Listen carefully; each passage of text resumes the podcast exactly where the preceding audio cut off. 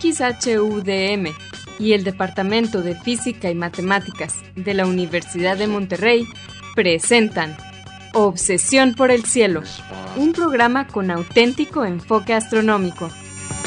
Muy buenas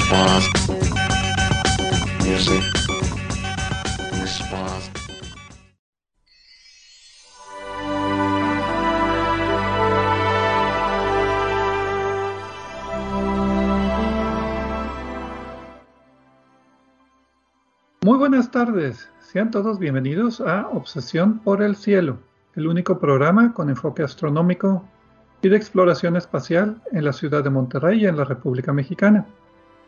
Un servidor, Pedro Valdezada, profesor adjunto de astronomía del Departamento de Física y Matemáticas en la Universidad de Monterrey, les desea la más cordial bienvenida a este programa número 1046 de Obsesión por el Cielo con fecha del martes 19 de diciembre del año 2023.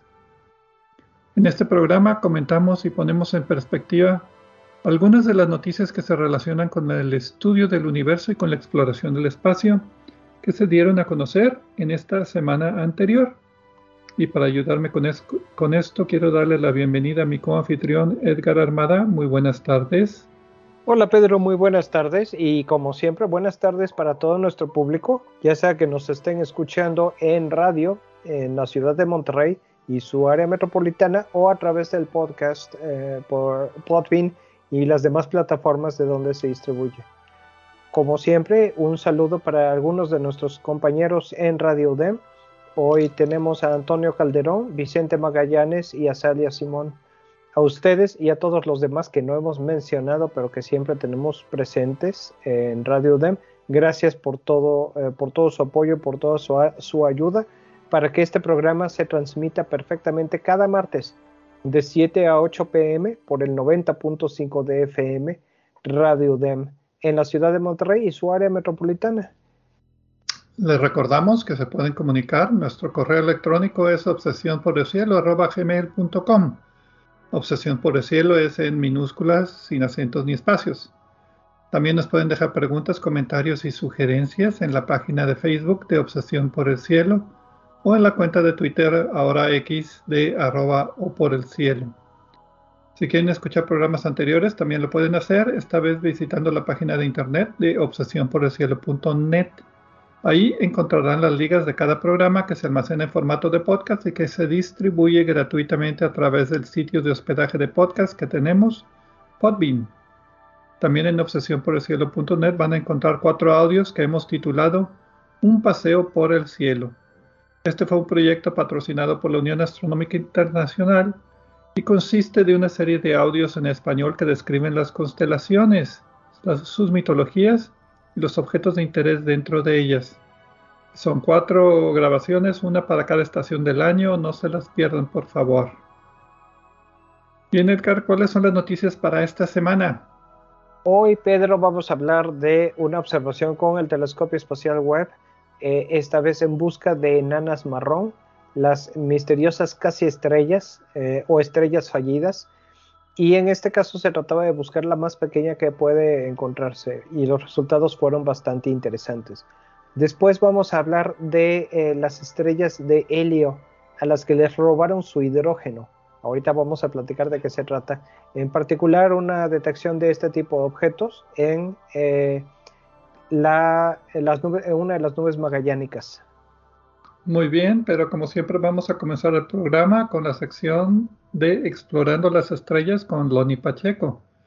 En esta sección, Loni, que es también el anfitrión del canal de YouTube de Cielos Despejados, nos platicará sobre los eventos astronómicos más vistosos que podremos observar en el cielo durante la siguiente semana.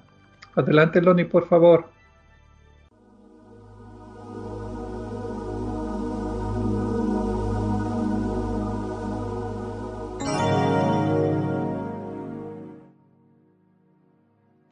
Hola amigos, soy Pablo Loni Pacheco, instructor de astronomía en el Observatorio de las Termas de San Joaquín, donde me encuentran todos los fines de semana.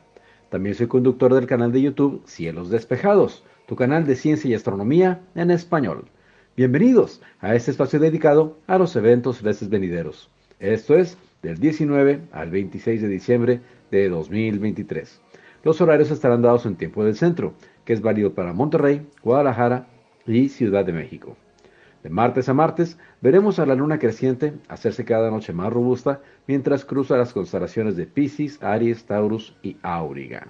Qué interesante, Auriga no pertenece al zodíaco, pero la órbita de la luna está tan inclinada que cuando la luna está en la parte más alta o baja de su trayectoria, o sea, al norte o al sur, visita constelaciones no tan conocidas. Así, no solo pasa frente a 12 constelaciones, sino casi 30. El jueves 21 de diciembre, la luna hará pareja con Júpiter, formando una hermosa conjunción.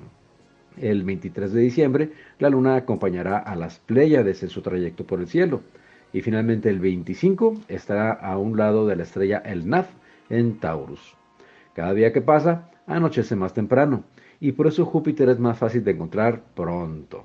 Si lo cazamos desde antes de las 6 de la tarde, alto sobre el horizonte este, parecerá una estrella solitaria, muy reluciente. No es la primera estrella de la noche, sino el planeta más masivo del sistema solar.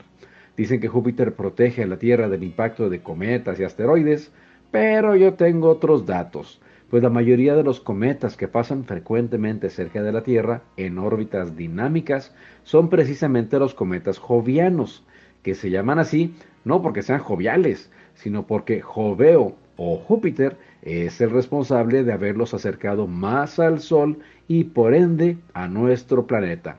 Eso lo hemos aprovechado bien los terrícolas, pues los cometas más explorados son aquellos que Júpiter lanzó a la vecindad de nuestro planeta. En el telescopio, Júpiter exhibe cinturones de nubes y satélites naturales que los circundan. Saturno, el planeta de los anillos, es el segundo planeta más grande del sistema solar y también tiene una gravedad importante, pero está más lejos y aunque es menos masivo que Júpiter, se le pone al tú por tú al momento de comparar su influencia en el entorno. Saturno posee un centenar de satélites naturales, virtualmente el mismo número que Júpiter. ¿Dónde está Saturno? Si ya encontramos a Júpiter al anochecer, entonces Saturno se ubicará fácilmente. Solo hay que trazar una línea entre Júpiter y el oeste, por donde se metió el Sol, y a medio camino encontrarán al planeta de los anillos. Júpiter se estará escondiendo alrededor de las 3 de la mañana y 90 minutos después, a partir de las 4 y media de la mañana, por el horizonte este, se estará asomando Venus, el lucero de la mañana. A pesar de que Venus es 12 veces más pequeño que Júpiter, se ve más brillante. Esto es porque está más cerca al Sol, más próximo a la Tierra, y está envuelto en un velo de nubes blancas que lo hacen resplandecer con la luz del sol. El jueves 21 de diciembre a las 9.28 de la noche será el solsticio de invierno para los que habitamos el hemisferio norte de la Tierra. Esto sucede cuando desde nuestra perspectiva el sol, alcanza el extremo sur de su recorrido entre las constelaciones del zodíaco. Es uno de los días más cortos del año, menos horas de sol, y aún a mediodía los rayos solares son tan inclinados que proyectamos sombras muy largas. Notaremos pasando estas fechas que los días serán progresivamente más largos. En esta fecha, en el solsticio de invierno, los habitantes del Polo Norte estarán sumidos en una noche de seis meses, mientras que en el Polo Sur verán que el Sol alcanza su máxima altura sobre el horizonte en medio de un día de seis meses. Aquí estará empezando el invierno, pero en el hemisferio opuesto estará dando inicio el verano. En tiempo universal, el solsticio boreal de invierno acontecerá el 22 de diciembre a las 3.28 horas. El pequeño planeta Mercurio, que todavía la semana pasada era visible, se ha zambullido en el horizonte junto con el Sol y ahora está pasando entre el Sol y la Tierra, invisible, rebasado por el resplandor del astro rey. En esta posición se dice que está en conjunción inferior y justo ahora que está más cerca de la Tierra, irónicamente, es cuando se hace imposible observarlo. Sin embargo, un vistazo a las cámaras de misiones como el SOHO nos permitirá comprobar que anda merodeando en dirección del Sol. En tiempo universal, la conjunción inferior de Mercurio acontecerá el 22 de diciembre a las 18.45 horas. Como regalo navideño, la noche del sábado 23 de diciembre, madrugada del domingo 24, la luna hará una postal bonita con las Pléyades pasando a su lado. Tal vez el brillo de la luna rebase al conjunto de las hermanas y unos binoculares serían útiles, si no es que necesarios, para ver el hermoso conjunto estelar al lado de la luna. En tiempo universal, la conjunción de la luna con las Pleiades acontecerá el 24 de diciembre a las 7.37 horas, con una separación angular aparente de 1.1 grados. El martes 26 de diciembre la Luna estará en el extremo norte de su trayectoria, una posición que por perspectiva nos brindará la oportunidad de explorar regiones que rodean el polo sur de la Luna y que normalmente permanecen fuera de nuestra línea de visión. En tiempo universal, la Luna alcanzará su declinación máxima norte de 28.1 grados el 26 de noviembre a las 21.50 horas. Mi fanpage en Facebook es Diagonal, divulgador de astronomía, seguido y sin espacios. Los espero la próxima semana en Explorando las Estrellas con Loni Pacheco. Les deseo felices fiestas, agradezco su amable atención y les deseo cielos despejados.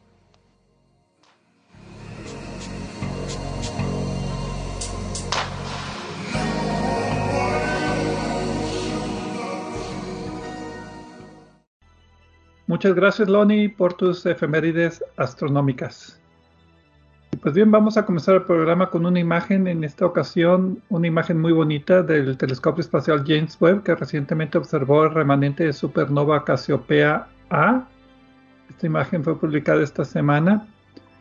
Eh, Cassiopeia A es una nebulosa que fue producida por la explosión de una estrella hace como 340 años, según calculan algunos una explosión de una estrella ya avanzada en su edad, una supernova de tipo 2b. Y pues los remanentes eh, van expandiéndose, ya tienen un diámetro de unos 10 años luz.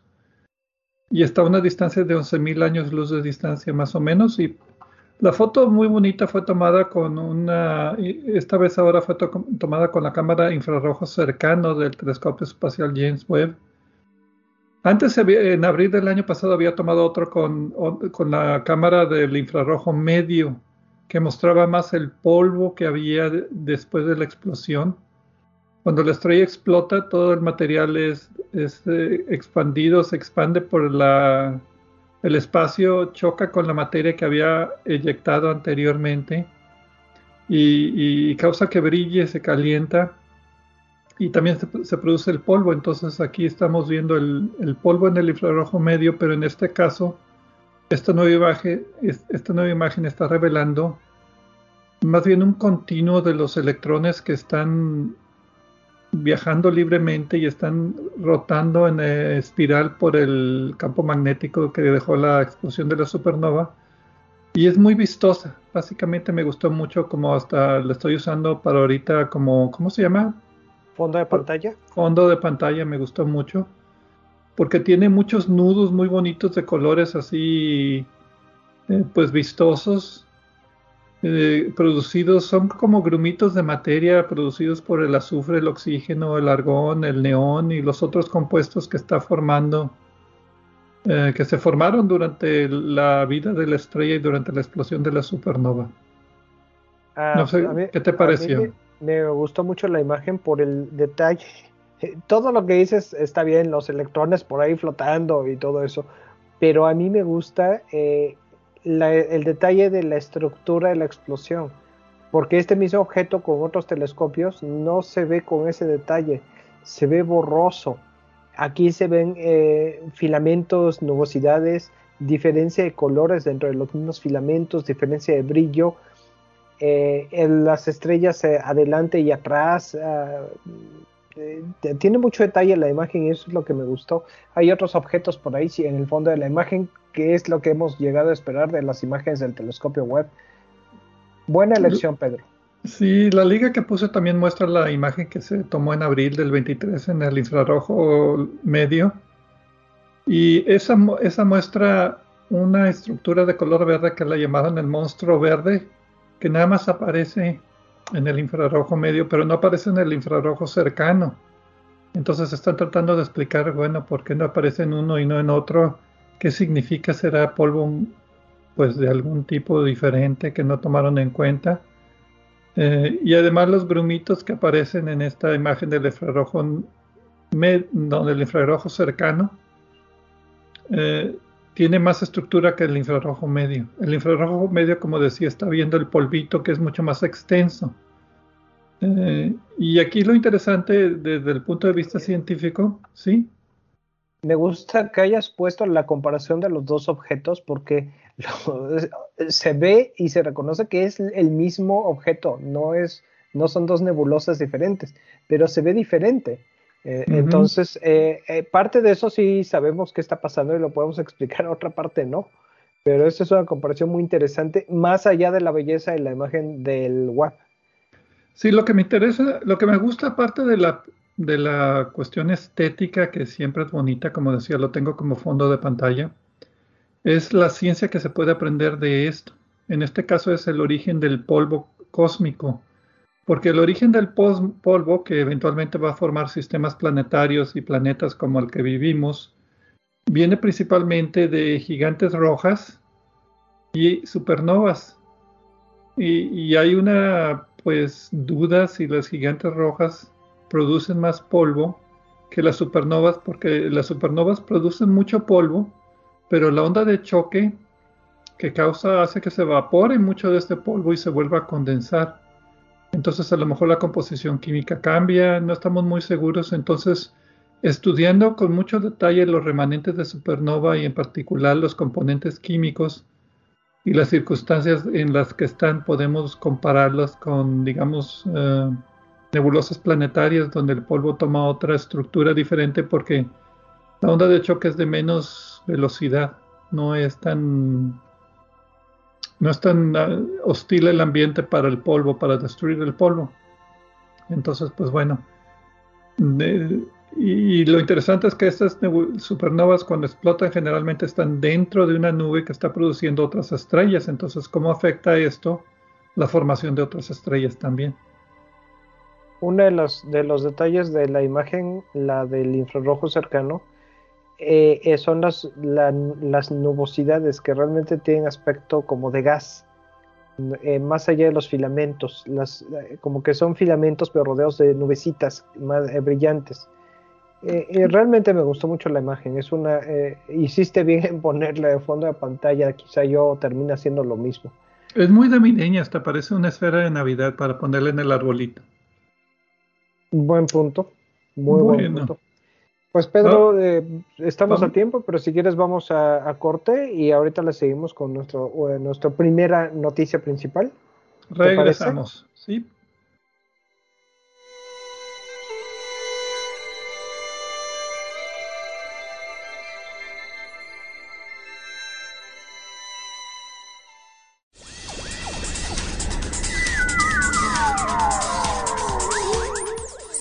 Explorando el cielo con nosotros. En un momento continuamos.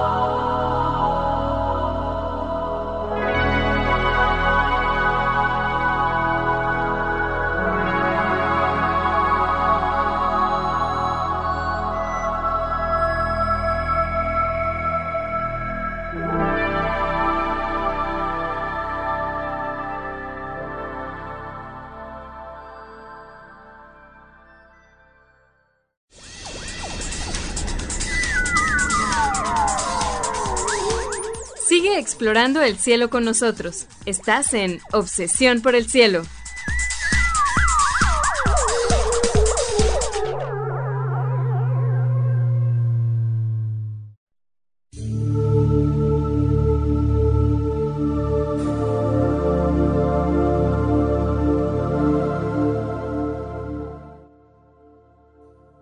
Regresamos aquí a Obsesión por el Cielo con las noticias astronómicas de esta semana un servidor Pedro Valdés y del otro lado de la pantalla Edgar Armada.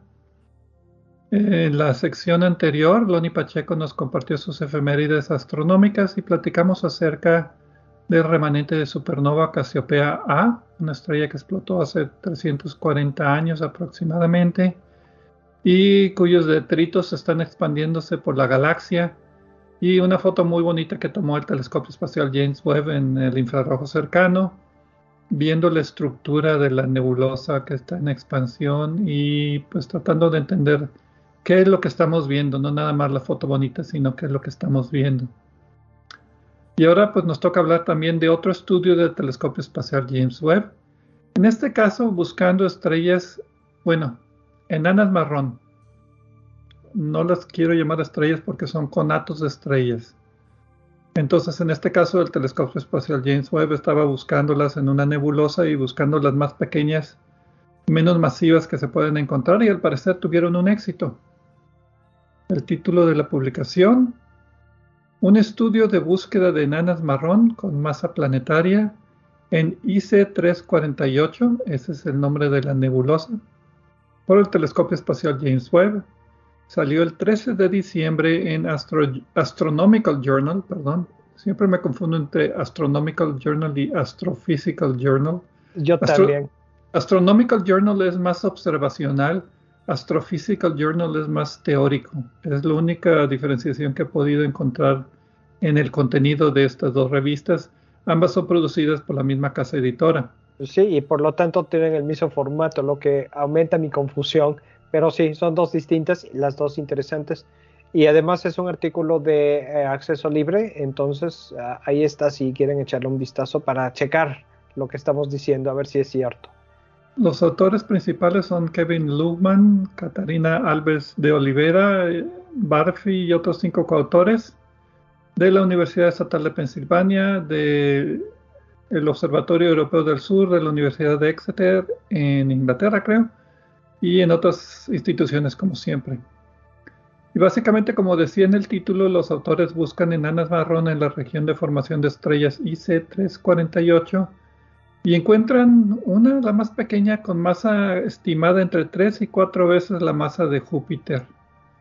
Eh, pero ¿cómo lo hicieron? Esa es la parte interesante. Esa es la parte más interesante pero antes me gustaría platicar sobre este extraño concepto de las enanas marrón, porque los que ya llevan algún tiempo eh, escuchando nuestras pláticas en este programa ya recordarán que ya las hemos mencionado en varias ocasiones. Pero brevemente, para los que quieran un repaso, eh, las estrellas, si es que se pueden considerar así, las enanas marrón, creo que es más adecuado llamarlas objetos subestelares, son eh, objetos que se forman de la misma manera que una estrella, pero no logran acumular suficiente masa y suficiente materia para tener eh, la gravedad que permita lograr las presiones y las temperaturas en su interior que harían posible eh, reacciones de fusión, de fusión de hidrógeno, fusión nuclear. Entonces, digamos que no tienen, se forman como estrellas, pero no alcanzan a tener suficiente material para tener esas condiciones de encendido. Entonces es como estrellas con poco combustible, pero que no alcanzan a encender. También yo las he llamado enanas cafés. Esa era como las llamaba, pero últimamente las he estado llamando enanas marrón. El programa 735 de Obsesión por el Cielo del 28 de noviembre del 2017 platicamos mucho acerca de ellas eh, como tú decías, son estrellas fallidas que no tienen suficiente masa para iniciar sus reacciones de fusión nuclear, en particular la fusión de hidrógeno en helio. Entonces, es una categoría entre planeta gigante gaseoso como Júpiter y estrella, mm, una enana roja, por ejemplo, sería una estrella de fusión de hidrógeno. el límite de masas para las estrellas enanas marrón, el límite inferior, o sea, las más chiquitas que se han encontrado, se piensa que sean entre 11 y 16 veces la masa de Júpiter. Eso es lo que se necesita para fusionar deuterio. Deuterio es un hidrógeno que tiene un neutrón extra. El hidrógeno normal nada más es el protón y el electrón. El deuterio tiene un protón y un neutrón y un electrón orbitando y es mucho más fácil hacer fusión de deuterio. Entonces se puede decir que las enanas marrón a veces hay diferentes subcategorías y todas son modelos porque la verdad no tenemos ninguna lo suficientemente cerca como para estudiarla a detalle, pero algunas pueden tener breve producción de energía fusionando deuterio, pero el deuterio es muy escaso a comparación del hidrógeno, entonces eh, esa fusión no dura mucho y no es muy energética. Y por la masa superior está entre 75 y 80 veces la masa de Júpiter que es cuando los modelos estiman que hay suficiente presión y temperatura en el centro para fusionar hidrógeno en helio, lo que ya sería una estrella normal.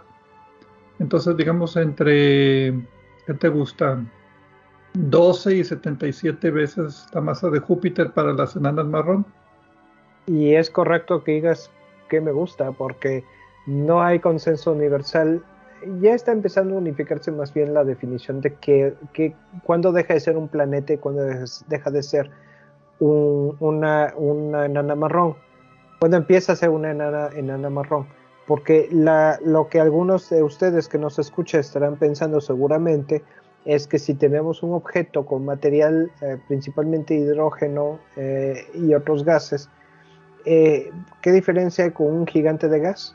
Y la diferencia pues es no solo el detalle que tú dices de la masa, eh, el considerar la posibilidad que algunos de estos objetos llegan a aproximar eh, una masa suficiente para brevemente fusionar deuterio, pero además la forma en la que se forman, cómo, cómo tienen su origen, porque los planetas típicamente se forman de un disco, eh, de un disco de material alrededor de una estrella, de un objeto ya estelar.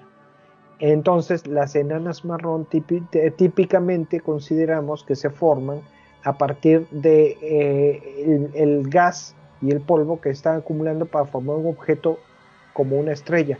Igual que se forman otras estrellas, pero en este caso no alcanza a tener suficiente materia para llegar a terminar de formar una estrella regular. E, es, la diferencia, otra diferencia que hay entre un planeta, un planeta, eh, ¿cómo le podemos decir? Un planeta errante sería. Eh, y una enana marrón es la, forma en la que se formó y en la que tuvo su origen. O sea, el planeta se formó en un disco protoplanetario alrededor de una estrella y después fue expulsado. Entonces ya sería planeta errante y no enana marrón. Exactamente. Eh, mm. Aunque todo esto está sujeto, como, como todo en la ciencia, todo, esto, todo esto está sujeto a que descubramos algo diferente y que nos eh, obligue a revisar la, clasificación, ¿no? Y el detalle es que no tenemos mucho que clasificar, son pocas las enanas marrón que se conocen, entonces no conocemos mucho la variedad, porque como son muy pequeñas en masa, no son muy brillantes, no son fáciles de observar a distancia y no tenemos muchas cerquita de nosotros, entonces nos hace falta más muestrario para ver la diferencia de masas o de estructura o de química que las forme para poderlas clasificar mejor. Pero pues eso es lo mejor que podemos hacer hasta ahorita. volviendo al estudio, eh, pues aquí una de las preguntas que está pendiente de responder es cuál es la mínima masa que puede tener una enana marrón. Eh, porque una cosa es que teóricamente se pueda formar y otra cosa es que realmente las veamos. En astronomía y en otras ciencias con frecuencia ocurre que sabemos que algo debería existir, pero cuando lo buscamos resulta que no existe. Y por eso es que los autores estaban buscando, eh, este, Luhmann y sus asociados, estaban buscando enanas marrón y se abocaron precisamente a buscar masas pequeñas. Eh, en este caso, ¿cuál, fue el récord, Pedro? Creo que lo mencionaste. La más pequeña que encontraron. Tres a cuatro veces la masa de Júpiter. Sí, que es bastante pequeño. Es planeta casi, o sea. Eh, si estuviera orbitando una estrella, diremos que es un planeta. Sí. Ahora, también hay que mencionar la nebulosa donde la buscaron, IC348, está a mil años luz de distancia de la constelación de Perseo es una nebulosa joven, es una nebulosa de formación de estrellas. Se estima que tiene 5 millones de años de antigüedad, que no es casi nada. Eh, y se han encontrado 400 estrellas, entonces no es una gran región de formación de estrellas como Orión, por ejemplo, es una pequeña región. Y pues lo que no querían era tener tantas estrellas, querían buscar más bien las enanas marrón que todavía serían muy brillantes en el infrarrojo debido a la edad tan joven de la nebulosa. La nebulosa de Orión ya es más vieja, ya tiene más formación de estrella y, ahí las enanas marrón son más brillantes cuando son más jóvenes. Entonces la idea era encontrarlas antes de que empezaran a perder brillo, porque el único brillo que emiten es el infrarrojo. Y lo emiten eh, cuando se están compactando, que se está calentando el gas por la compactación gravitacional. Y nada más se emiten en infrarrojo pero después llegan a estabilizar su tamaño y la emisión es menor. Entonces por eso querían un, cúmulo, no un cúmulo, una nebulosa joven para tratar de encontrar este tipo de estrellas cuando todavía sean brillantitas. Ahora, desde luego, precisamente por esas características, el telescopio Webb es ideal para buscar este tipo de objetos. Eh, la que tú describes de tres a cuatro veces la masa de Júpiter es un poco difícil explicar cómo se forma. E, es difícil explicarlo con las teorías actuales que tenemos de cómo tienen su origen este tipo de objetos. Una nube de, gas y polvo eh, pesada, grande, con mucho material, normalmente tiene suficiente gravedad para colapsarse y formar una estrella pero en este caso un objeto con menos masa, una nube con menos masa del mismo tipo, eh, teóricamente es muy difícil que llegue a formar, a, tener suficiente gravedad para colapsarse y terminar en un objeto de esta masa. Como que, eh, como que ya es el extremo en el cual no, eh, no, no, debería ser posible que se forme el objeto. Autoformación. Sin ayuda de un disco protoplanetario. Eh, sí, y aquí hay de dos, no la dicen los autores, la digo yo.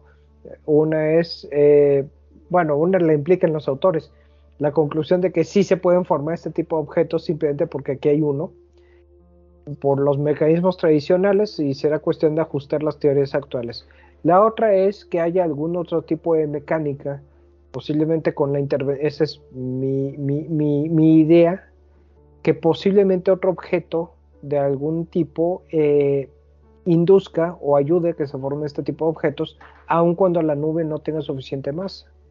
Pero pues es una, es una idea, una no podemos ser expertos en todo y en esto, en este caso sobre estos objetos creo que no hay expertos, pero desde luego ni tú ni yo somos ni, somos uno.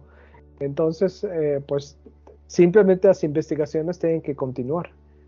Sí, no fue la única estrella que encontraron. Ellos lo que hicieron en general fueron tomar imágenes en el infrarrojo cercano con el centro de formación de estrellas por el telescopio espacial James Webb, como decíamos, la cámara infrarroja cercana, la misma cámara que usaron para la foto de Casiopea A, que, hablamos en la sección anterior, para buscar eh, enanas marrón por fotometría, o sea, ver los diferentes filtros con los que se tomaron las imágenes y de ahí calcular la temperatura, ver si era candidata a la estrella y tomaron las cuatro mejores candidatas, las cuatro mejores, bueno, pues sí, candidatas a enanas marrón, le tomaron espectroscopía con el espectrómetro de infrarrojo medio, digo infrarrojo cercano del telescopio espacial James Webb. Así fue como lo hicieron. Y aparte de esa estrella de tres a cuatro veces la masa de Júpiter, encontraron otros dos objetos con un poco de mayor masa, entre, calculan 3 y 8 veces la masa de Júpiter. Y las temperaturas son de 830 a 1500 grados centígrados de la superficie. Y además dos de ellas muestran el espectro de un hidrocarburo no identificado en 3.4 micras. Eh, el espectro es cuando tomas los diferentes colores y ves la absorción o la emisión extra por la composición química del objeto y este espectro es un hidrocarburo todavía desconocido, pero que se encuentra en eh, atmósferas como la de Saturno o la luna Titán de Saturno, y también se ha encontrado en el medio interestelar. Entonces, no nada más es la fotometría para calcular la temperatura y, estimar la masa, sino también la espectroscopía para ver si es un planeta o si tiene más espectro parecido al de una estrella.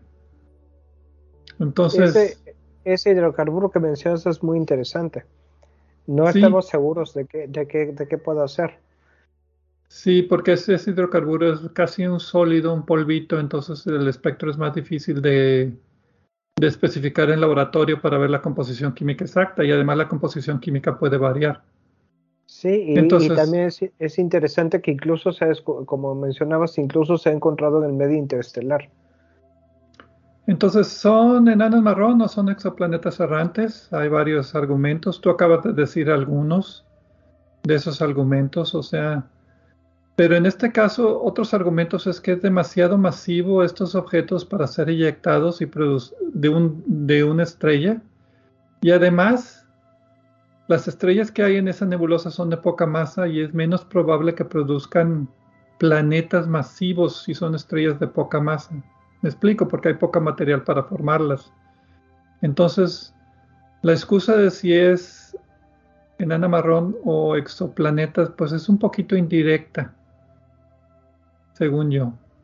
¿O te convenció, te convenció, que era enana marrón? O, porque yo, yo todavía pienso que puede ser una planeta errante.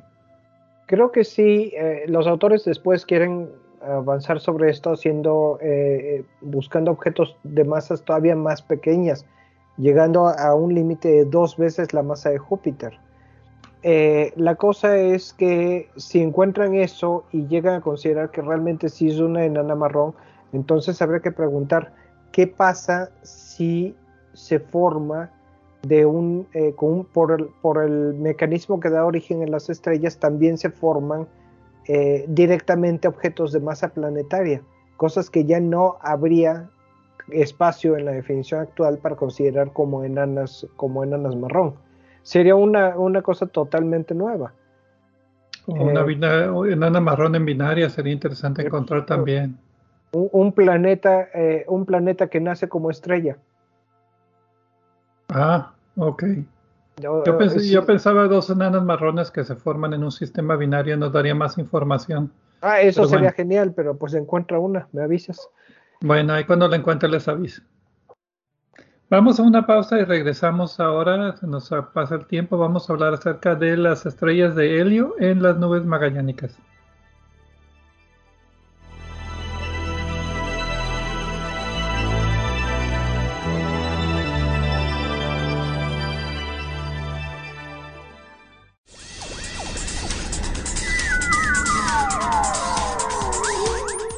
Sigue explorando el cielo con nosotros. En un momento continuamos.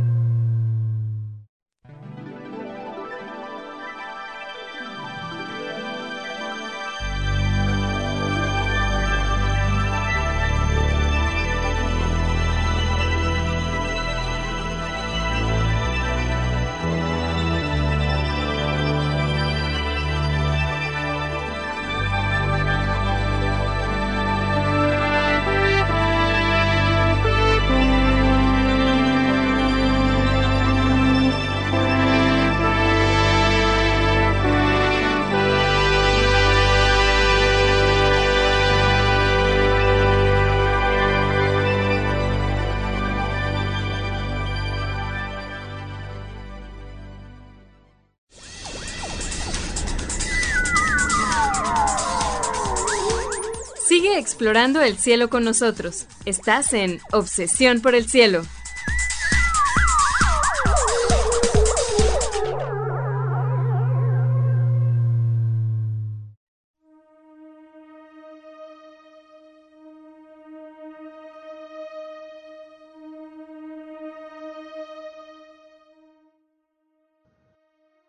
Regresamos a Obsesión por el Cielo con las noticias astronómicas de esta semana. Edgar Armada y un servidor Pedro Valdés. En la primera parte del programa presentamos una muy bonita imagen de la remanente de supernova de Casiopea A, tomada por el telescopio espacial James Webb en el infrarrojo cercano, que revela estructuras pues muy vistosas y además informativas de la producción de elementos pesados y la distribución de estos después de la explosión de una supernova. También tuvimos las efemérides de Loni Pacheco. En la segunda parte del programa hablamos acerca de un estudio que encontró estrellas, bueno, enanas marrón con datos de estrellas de muy baja masa en una nebulosa de formación de estrellas. Muy, muy interesante la discusión acerca de qué es lo que es una estrella, diferencia de un planeta y este campo intermedio de las enanas marrón. Y ahora pues nos toca hablar acerca de estrellas de helio. El título de la publicación, observación de una población de estrellas de helio de masa intermedia que han sido desposeídas en sistemas binarios, desposeídas de hidrógeno, yo diría está medio ahí corto el título, en sistemas binarios, salió el 14 de diciembre en la revista Science. Los autores son Draut, Gottberg, Ludwig y otros cinco coautores de la Universidad de Toronto, el Instituto Carnegie y el Instituto de Ciencias y Tecnologías de Austria. Básicamente encontraron 25 estrellas de helio en las nubes magallánicas. Pum, pum. Ese fue el resumen de todo lo que hicieron. Ok, ¿y, en qué? Ah, creo que tenemos que explicar en qué consiste este hallazgo de las estrellas de hidrógeno. Pues es lo más importante de las noticias para mí, explicar el fondo. Entonces, ¿qué es una estrella de helio? De helio, no de hidrógeno. No, decía que aquí eh, las de hidrógeno sí las conozco. Eh, dije estrellas de hidrógeno, pero esas sí las conozco. Aquí junto tenemos una. Ok, una estrella de helio es una estrella que se formó, generalmente son estrellas masivas que se forman en sistemas binarios. Sistemas binarios son cuando dos estrellas se forman al mismo tiempo y están en órbitas cercanas una a la otra. Entonces, eh, cuando estas dos estrellas se forman con mucha masa, pues eh, no duran mucho tiempo. Y una de ellas, la más masiva, es la que va a evolucionar primero.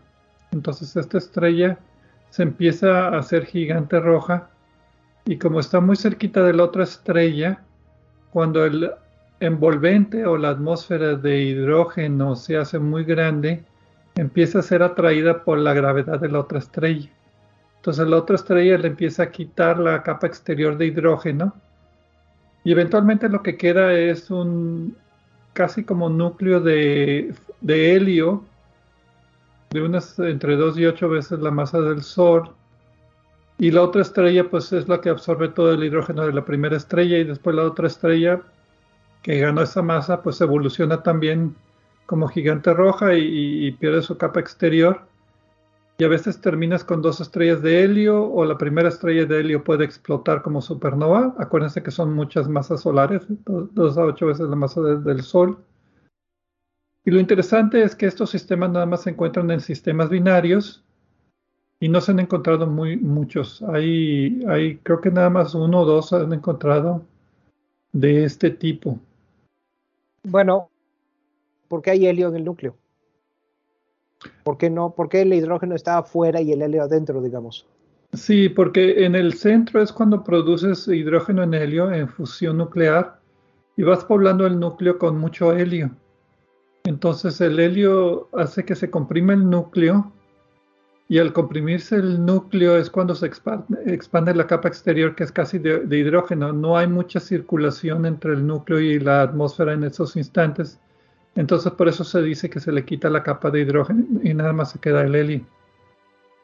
Ahora, eh, volviendo a, volviendo a, este tipo de estrellas, eh, son muy importantes eh, para explicar varios fenómenos que se observan como estrellas, desde la formación de la colisión de los agujeros de negros o las estrellas de, neutrones que producen las ondas gravitacionales que se han observado con los detectores de ondas gravitacionales.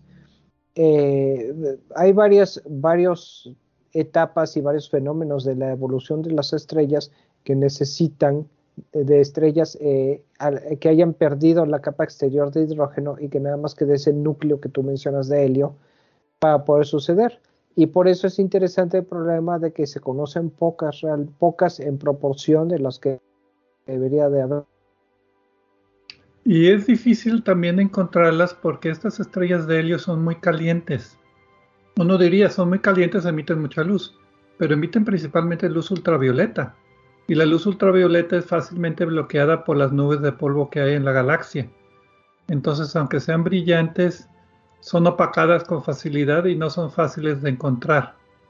Entonces lo que los autores hicieron es, en lugar de buscarlas en nuestra galaxia, las buscaron en las nubes magallánicas, pueden escuchar más acerca de las nubes magallánicas eh, escuchando el programa 448 de Obsesión por el Cielo con fecha del 27 de marzo del 2012. Comercial terminado. Bien, y ahorita continúa, ya que hiciste un comercial, yo voy a hacer uno de nuestro programa eh, Obsesión por el Cielo punto focal con eh, sus servidores y junto también con el doctor Gerardo Ramón Fox, en el cual platicamos de varios temas eh, de tipo astronómico.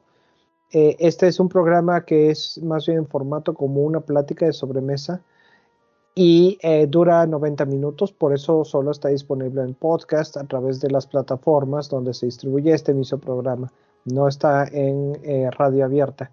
Pero se los recomendamos si les interesa. Nuestro último tema fue eh, las ocultaciones, ocultaciones en astronomía. Y pues creo que fue una plática muy buena y muy agradable. Repito, sale, sale cada mes, generalmente el primer día del mes. El último lo sacamos un poco tarde por otros compromisos. Están en, las plataformas de podcast los que ya salieron. Muy bien. tema. Regresando del comercial.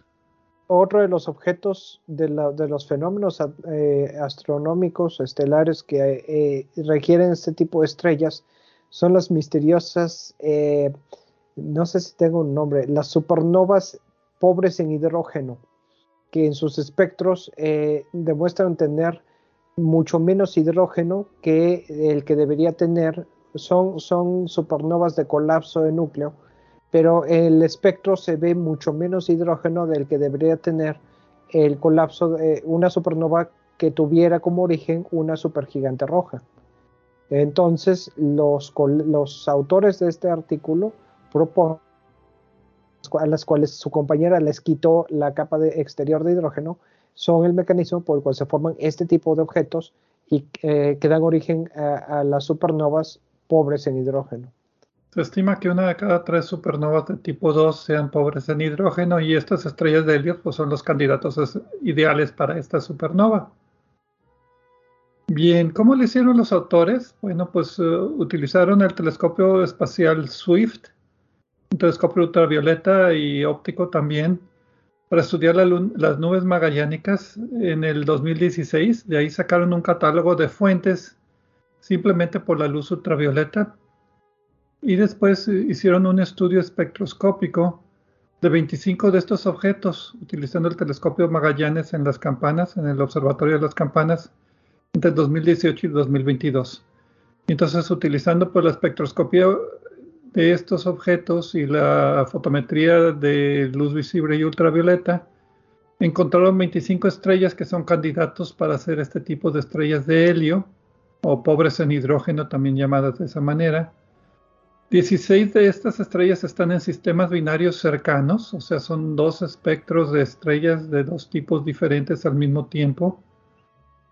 Otro de estas estrellas, ocho de estas estrellas eh, que están en el sistema binario son de secuencia principal, o sea, son estrellas normales. Y las temperaturas de las estrellas de helio variaron entre 60.000 grados Kelvin y 100.000 grados Kelvin. Muy, muy, muy, muy, muy calientes. Y Para comparar, la temperatura de la superficie de nuestro Sol anda alrededor de 5.000, 6.000 kelvins, ¿no? Correcto, entonces por lo menos 10 veces más calientes.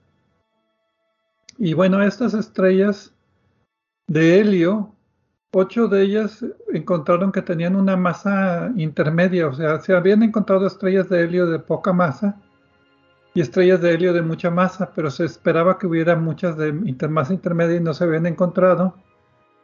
Y esto pues es bueno porque los modelos indicaban que deberían estar ahí, como tú dijiste en la noticia anterior. Los modelos predicen una variedad de objetos en el universo y hay que empezarlos a encontrar para ver que los modelos estén correctos. En este caso, pues confirmando que los modelos parece que van por el buen camino. Sí, ahora no hace falta que aparezcan más. Entonces, estas estrellas de helio lo que ellos quieren hacer es hacer observaciones futuras con el telescopio espacial Hubble, con Chandra, con también los telescopios que ya usaron en, el hemisferio sur. Obviamente, puros telescopios del hemisferio sur, porque pues, las nubes magallánicas están en el hemisferio sur celeste. Entonces, no se pueden observar aquí desde el norte, donde estamos nosotros. Sí se pueden, pero no es buena idea porque están muy bajas en el horizonte y no, no en todo el hemisferio norte, nada más en las regiones más al sur. Lo que me preocupa de este estudio es de que sería difícil compararlas con las estrellas de helio de nuestra galaxia, porque las nubes magallánicas tienen una menor metalicidad que nuestra galaxia.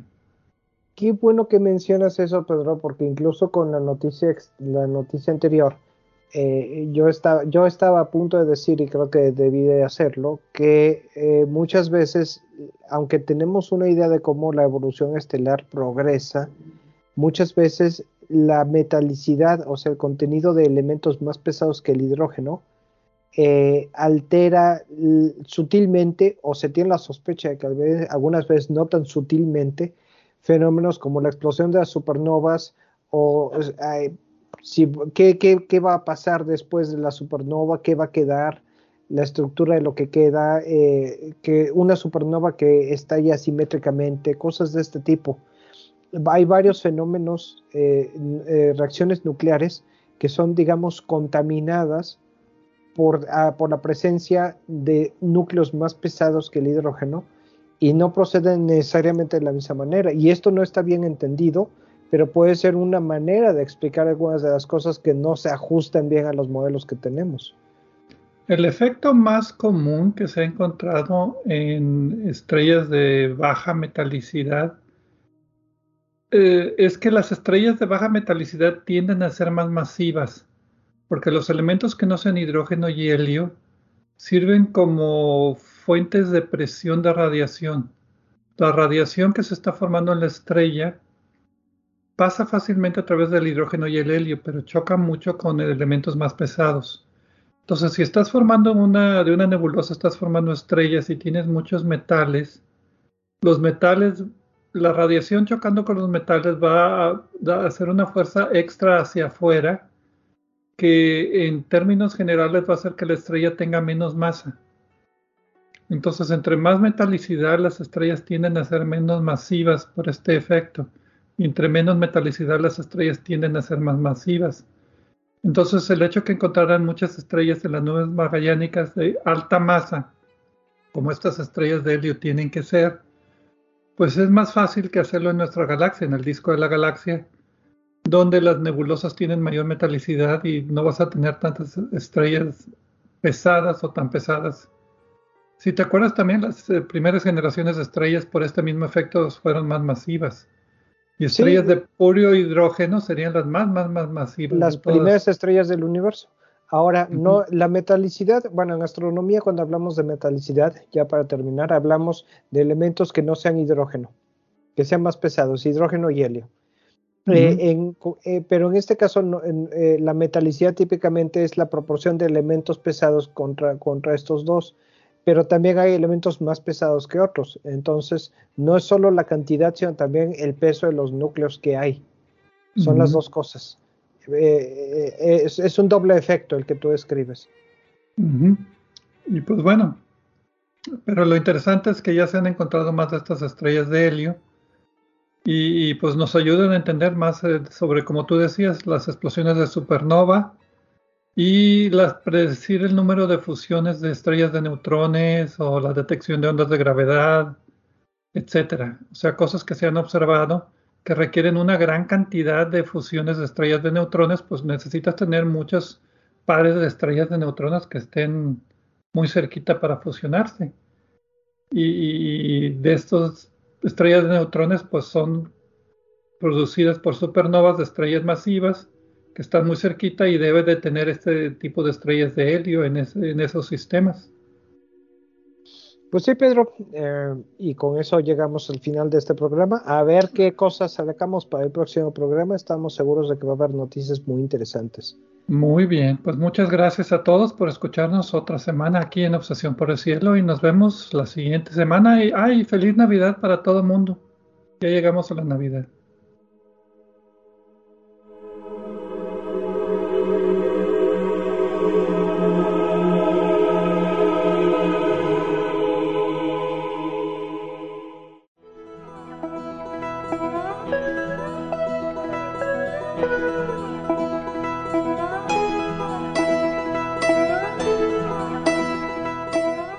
Recordamos que a través de nuestra página en Facebook de Obsesión por el Cielo pueden encontrar vínculos a sitios con más información sobre el programa de cada semana.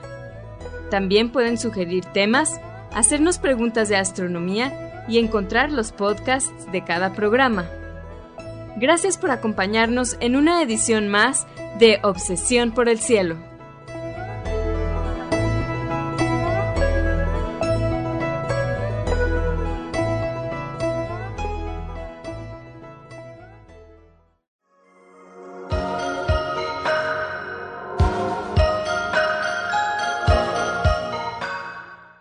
Sintonizas XHUDEM 90.5 frecuencia modulada, 3000 watts de potencia, transmitiendo desde el Laboratorio de Medios de la Universidad de Monterrey. Avenida Morones Prieto 4500 Poniente, Colonia Jesús M. Garza, San Pedro Garza García, Nuevo León, México. Radio UDEM 90.5